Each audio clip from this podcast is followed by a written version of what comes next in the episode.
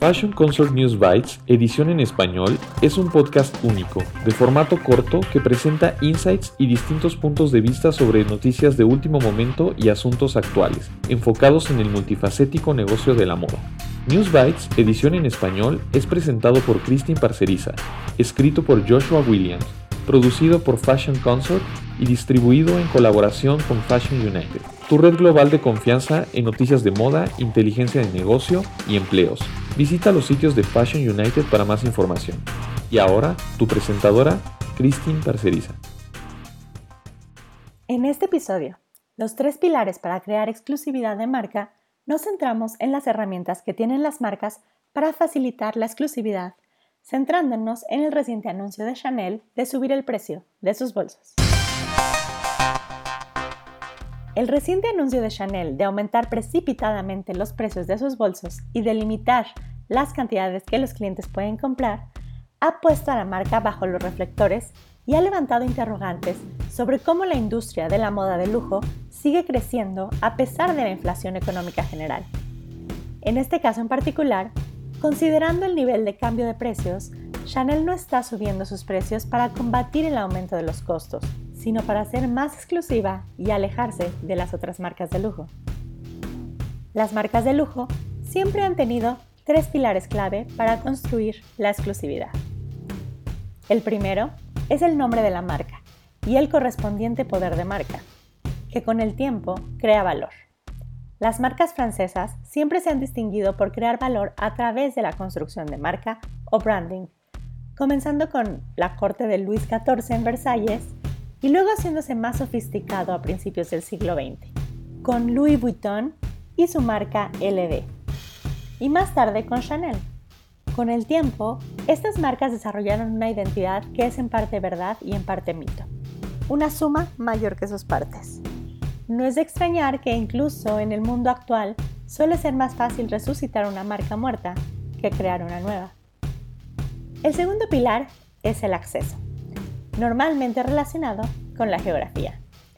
Como muchas firmas de lujo nacieron a principios del siglo XX, la única manera de comprar un vestido de Schiaparelli, por ejemplo, era ir al atelier en París.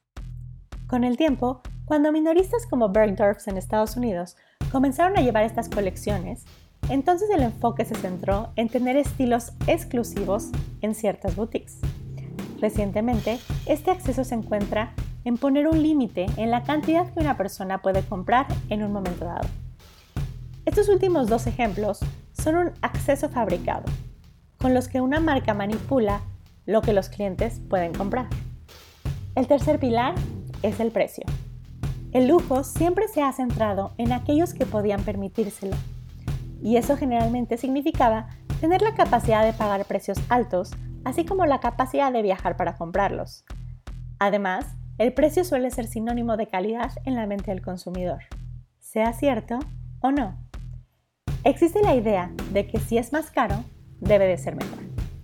A medida que las marcas de lujo se hicieron más accesibles en todo el mundo, el precio se convirtió en la primera herramienta que una marca utilizaba para aumentar la exclusividad. Lo que nos lleva de nuevo a Chanel, una marca muy conocida y querida, que ahora tiene tiendas en las principales ciudades del mundo, lo que significa que solo tiene el nombre de la marca para aprovechar, así como su punto de precio. Y los directivos de Chanel entienden que las marcas, incluso las que han perdurado durante más de 100 años, sufren altibajos. Al fin y al cabo, no hace tanto tiempo que los bolsos de Chanel se consideraban del dominio de la abuela, en lugar de ser el bolso de moda actual.